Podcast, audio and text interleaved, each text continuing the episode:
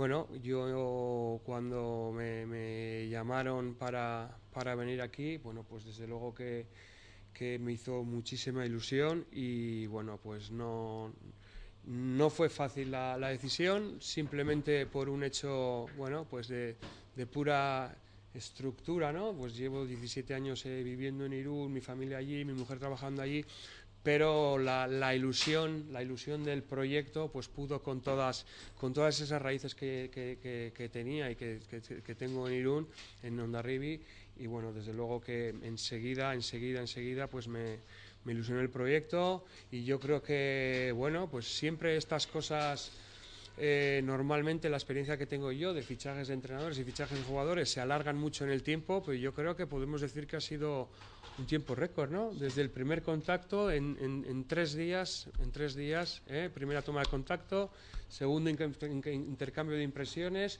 y en el tercer día ya estaba tomada la decisión. Por lo tanto, creo que por parte de las, de las dos partes teníamos muchísimas ganas, así lo he sentido yo y así lo quiero también transmitir. Entonces, bueno, pues como dice Javier, un proyecto nuevo, un equipo nuevo, donde hay que trabajar mucho y bueno, no me voy a extender más porque seguro que vais a empezar a hacer vosotros preguntas más concretas que, os vendrán mejor. Bueno, eh, dos preguntas en una. Eh, bien, el la Naitasuna tiene la estructura ideal, la estructura idílica que cualquier entrenador eh, desearía para dar el salto. ¿Eh? Es verdad que es verdad que tiene una masa social, es verdad que tiene una, una, seriedad, tiene una estructura bien de equipos bien formados, tiene gente en la directiva que está muy involucrada y trabaja, tiene un montón de entrenadores. Desde luego es la estructura perfecta, pero eso es una cosa difícil. A la vez, ¿eh? a la vez este año hay un cambio, un cambio importante en lo que es la, la confección de las fichas. Solamente se van a poder tener 14 fichas senior. Eso va a limitar el número de, jugadores seniors que podamos tener. Eso implica, eso implica que tengamos que coger gente, que por suerte tenemos un buen Primera Nacional y tendremos que coger de ahí. Bien, estamos en la fase de creación. ¿eh? Ha, habido, ha habido cambios, ha habido jugadores que por distintos motivos, bueno, algunos porque estaban cedidos, otros porque han tenido unas mejores ofertas.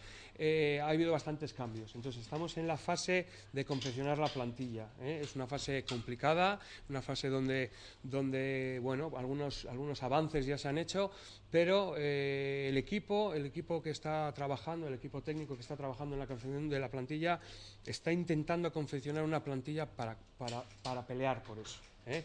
Todavía yo creo que es precipitado, hasta que no terminemos de confeccionar la plantilla, ¿eh? bueno, todavía tenemos margen, tenemos bastante margen, y esa es la intención, ¿eh? esa es la intención. Cuando terminemos de confeccionar la plantilla, bueno, pues veremos exactamente qué equipo tenemos, nos compararemos con los demás y diremos, bueno, pues sí que realmente tenemos más opciones, tenemos más opciones, pero nuestro interés es hacer un equipo tremendamente competitivo a lo, a lo igual que ha sido estos dos años anteriores.